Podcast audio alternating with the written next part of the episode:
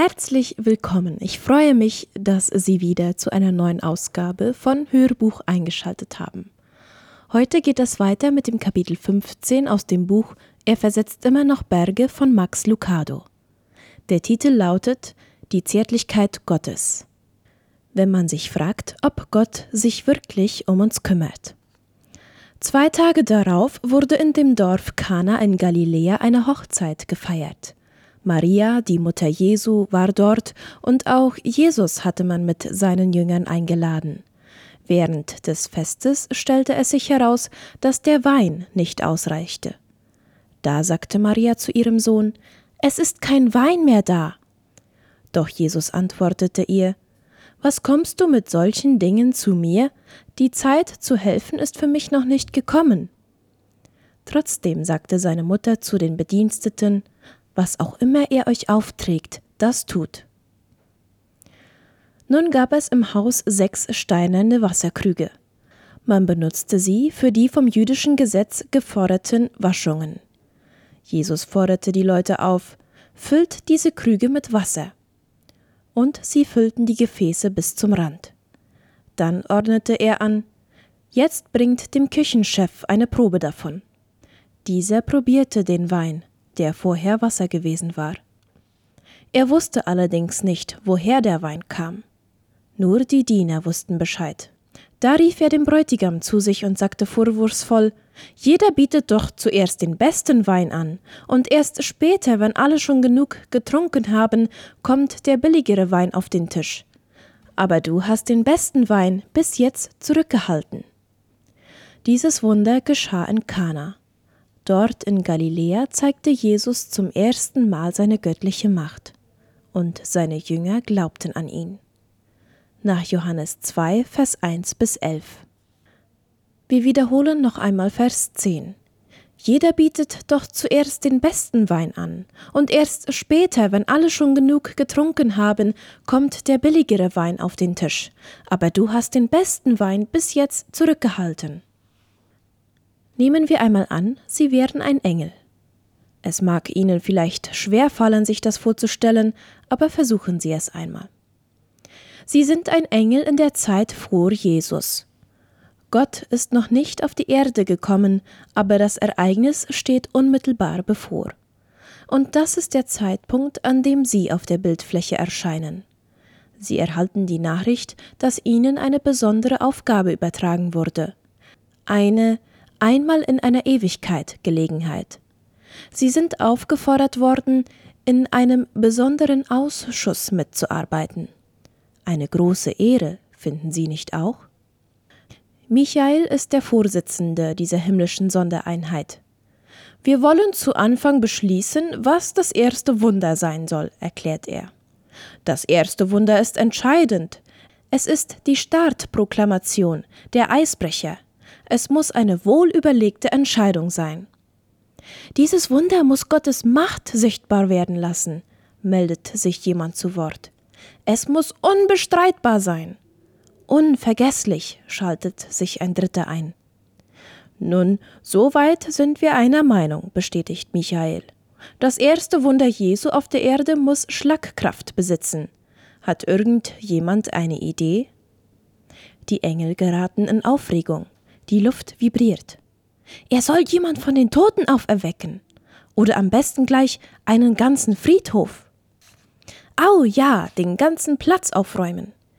Wie wäre es, wenn er alle Hungernden mit einer Mahlzeit speiste? Zu leicht. Wie wäre es, wenn er sämtliche Krankheiten vom Planeten entfernte? Fantastisch, das gefällt mir. Nicht schlecht, hören Sie sich sagen. Alle Engel wenden sich ihnen zu. Wie wäre es, wenn er die Erde von allem Bösen befreite?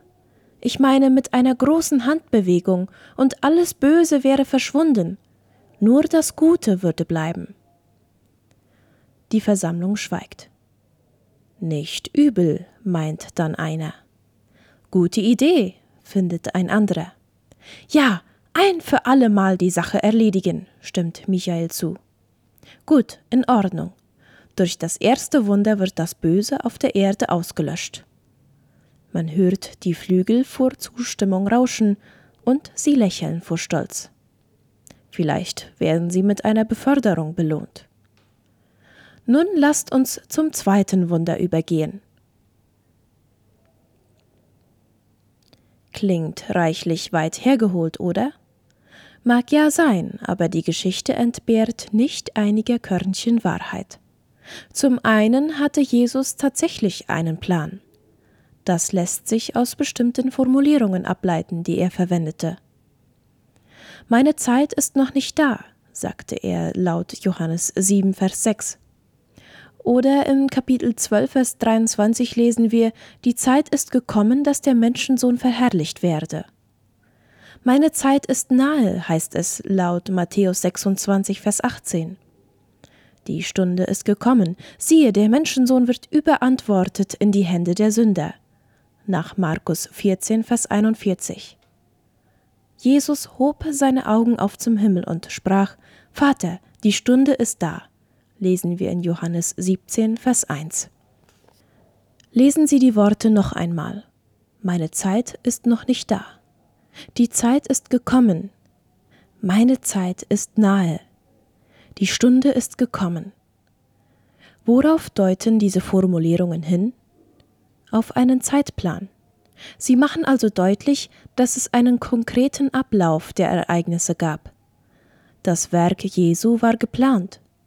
Ich bezweifle, dass je ein Engelausschuss existierte, aber einen Plan gab es ohne Frage. In meiner kleinen erdachten Szene gibt es noch ein weiteres Fünkchen Wahrheit. Es gab nicht nur einen Plan für das, was Jesus tat, es gab auch ein erstes Wunder. Was für ein Wunder war das? Die Handlung ist beinahe zu einfach. Jesus und seine Jünger befinden sich auf einer Hochzeit. Dem Gastgeber geht der Wein aus. Alle Geschäfte sind geschlossen, darum verwandelt Jesus, auf das Drängen seiner Mutter hin, sechs Krüge voll Wasser in sechs Krüge voll Wein. Das ist es. Das ist der Startschuss. Reichlich bescheiden, finden Sie nicht auch? Es hat jedenfalls nicht die Wucht einer Totenauferweckung oder die Atmosphäre der Heilung eines gelähmten Beins. Oder doch?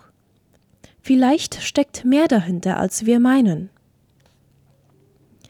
Wissen Sie, eine Hochzeit zur Zeit Jesus war keine Kleinigkeit.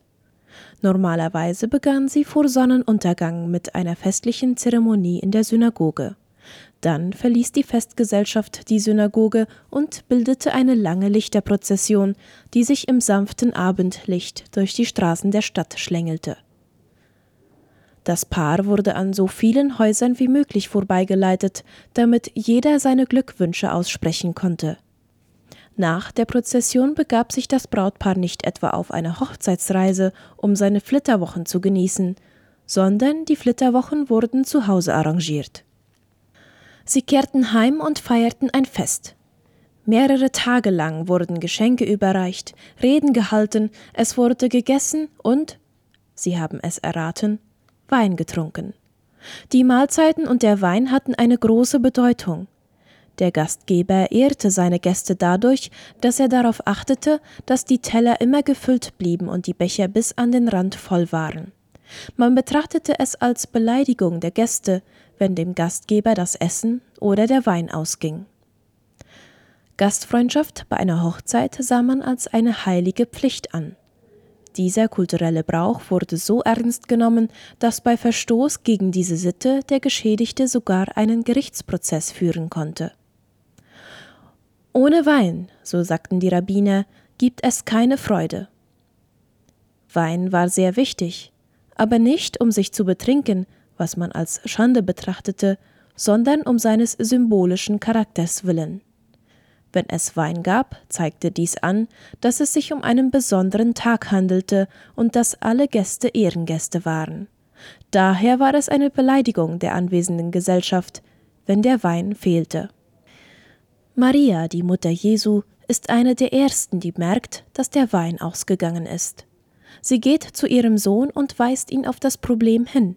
Sie haben keinen Wein mehr, sagte sie. Die Reaktion von Jesus Was geht's dich an, Frau, was ich tue? Meine Stunde ist noch nicht gekommen. Da haben wir jene beiden Worte wieder. meine Stunde.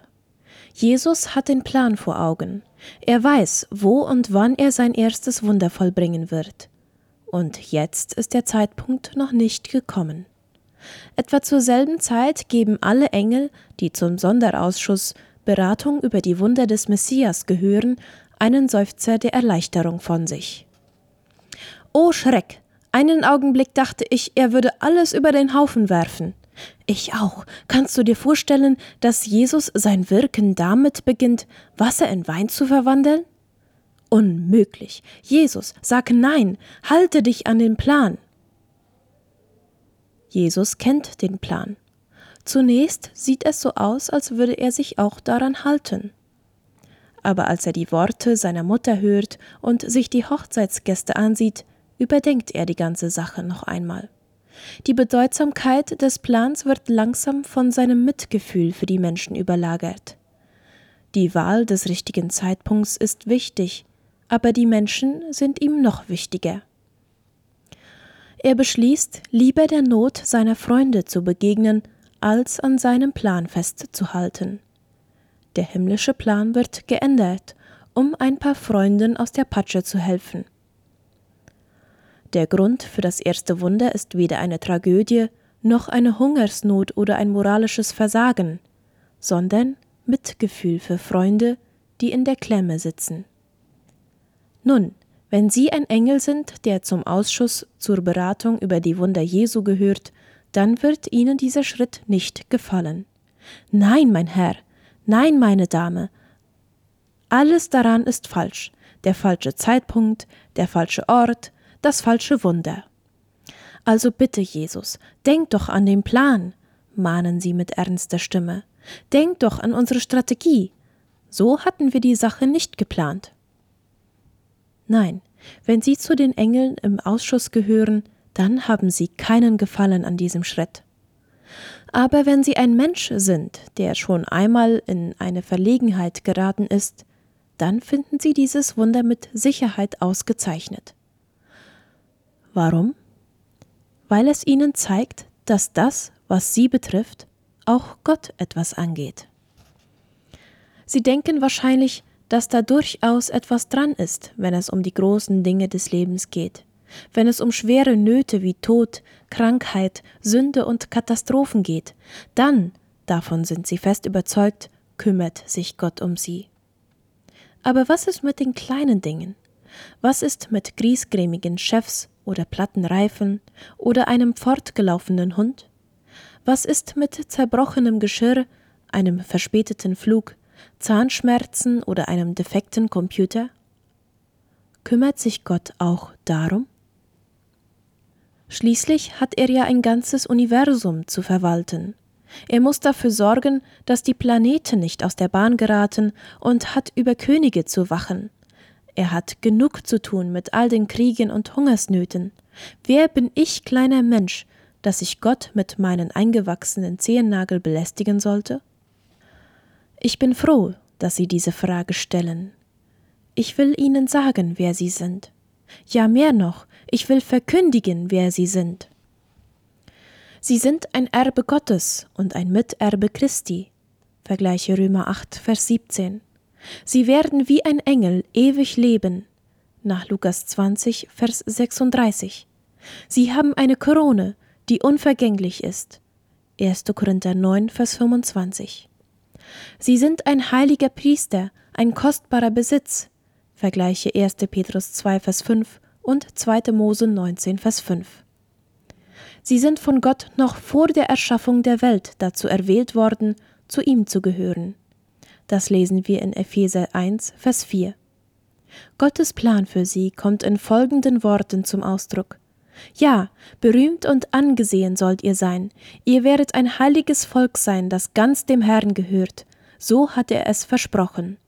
5. Mose 26, Vers 19. Aber mehr noch als das eben Gesagte, bedeutungsvoller noch als jeder Titel oder jede Stellung, ist die einfache Tatsache, dass sie Gottes Kind sind. Seht doch, wie groß die Liebe ist, die der Vater uns schenkt, denn wir dürfen uns nicht nur seine Kinder nennen, sondern wir sind es wirklich. 1. Johannes 3, Vers 1. Ich liebe diese letzten Worte. Wir sind es wirklich. Es ist, als hätte Johannes gewusst, dass einige von uns den Kopf schütteln und sagen werden Nein, ich nicht. Mutter Teresa vielleicht. Billy Graham, das ist in Ordnung. Aber ich doch nicht. Wenn das ihre Gedanken sind, dann hat Johannes diese Worte extra für sie angefügt. Wir sind es wirklich. Und das hat zur Folge, dass das, was ihnen wichtig ist, auch Gott wichtig ist. Wenn Sie Kinder haben, dann kennen Sie das. Stellen Sie sich vor, Sie würden entdecken, dass Ihr fünfjähriger Sohn eine entzündete Wunde an der Hand hat. Sie fragen ihn, was passiert ist, und er sagt, er habe einen Splitter in der Hand. Sie fragen ihn, wie lange der Splitter schon in der Haut steckt, und er antwortet, seit letzter Woche. Sie fragen ihn, warum er nichts davon erzählt hat, und er sagt, ich wollte dich nicht stören. Ich wusste, du hast so viel zu tun, den ganzen Haushalt führen und alles andere. Ich wollte dich einfach nicht damit belästigen. Mich belästigen? Mich belästigen? Ich bin dein Papa. Du bist mein Sohn. Es ist meine Aufgabe, dir zu helfen. Ich leide mit dir, wenn du leidest. Ich habe noch eine Geschichte zu erzählen, die ich auf Video aufgezeichnet habe. Meine achtjährige Tochter Jenna sollte bei einem Fest ein Solo singen. Unter der Bedingung, dass meine Frau die Aufführung filmen würde, willigte ich ein, mit unseren beiden anderen Töchtern zu Hause zu bleiben. Als Jenna und meine Frau nach Hause kamen, hatten sie eine spannende Geschichte zu erzählen und ein aufregendes Video zu zeigen. Jenna vergaß den Text. Als sie vor der großen Zuhörerschaft auf der Bühne stand, hatte sie plötzlich einen völligen Gedächtnisausfall. Da Dennerlin den Auftritt filmte, sah ich die peinliche Situation durch ihre Augen, die Augen einer Mutter. Man konnte merken, dass Dennerlin in dem betreffenden Augenblick nervös wurde. Die Kamera begann zu zittern. Ist schon gut, ist schon gut, hörte man Dennerlin beschwichtigend sagen. Sie versuchte, Jenna auf die Sprünge zu helfen und begann, die nächste Zeile vorzusingen. Aber es war zu spät. Jenna sagte in die Richtung der Zuhörer Es tut mir leid, brach in Tränen aus und stürzte von der Bühne. In diesem Augenblick ließ meine Frau die Kamera fallen und lief zu Jenna. Die Kamera filmte den Fußboden und man hörte Dennerlin sagen Komm her, mein Schatz. Warum tat Dennerlin das? Warum ließ sie alles fallen und lief zu ihrer Tochter? Übrigens, Jenna gewann ihre Fassung wieder.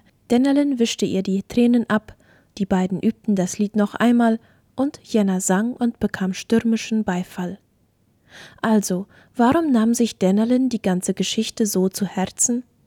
Was bedeutet es schon angesichts der großen Dinge des Lebens, wenn man bei einem gesellschaftlichen Anlass versagt? Sie kennen die Antwort, auch ohne dass ich sie sage. Für ein achtjähriges Mädchen bedeutet so etwas ungeheuer viel. Und weil es für Jenna wichtig war, war es auch für die Mutter wichtig.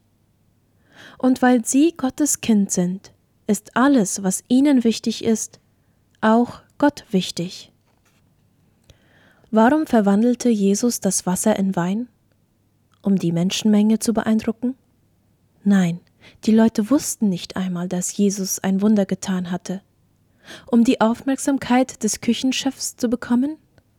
Nein, dieser hielt den Bräutigam einfach für großzügig. Warum tat Jesus es dann? Was bewog ihn dazu, sein erstes Wunder zu vollbringen? Seine Freunde befanden sich in einer Verlegenheit. Was ihnen Not bereitete, machte auch ihm Not. Wenn das Kind leidet, leidet der Vater mit. Darum zögern Sie nicht, erzählen Sie Gott, was Sie bekümmert, sprechen Sie mit ihm. Er wird Sie nicht fortschicken. Er wird nicht denken, dass Ihr Anliegen dumm oder zu gering ist.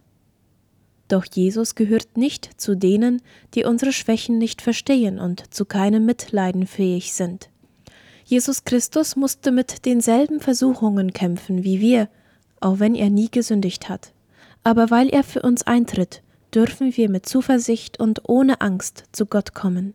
Er wird uns seine Barmherzigkeit und Gnade zuwenden, wenn wir seine Hilfe brauchen. Nach Hebräer 4, Vers 15 bis 16. Kümmert sich Gott um die kleinen Dinge in unserem Leben? Sie können sich dessen sicher sein. Was für Sie wichtig ist, ist auch ihm wichtig.